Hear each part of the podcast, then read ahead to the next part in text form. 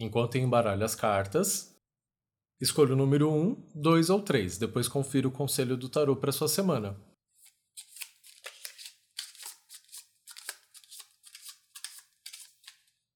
Se você escolheu o número 1, que tudo que foi almejado e sonhado ganhe força através dos atos. Você está com todas as ferramentas na mão. É o que diz o Rei de Paus. Se você escolheu o número 2, nem sempre o que nos é ofertado nos satisfaz. E tudo bem. Mas atente-se para que não seja um descontentamento geral, porque daí complica. É o que diz o 4 de Copas.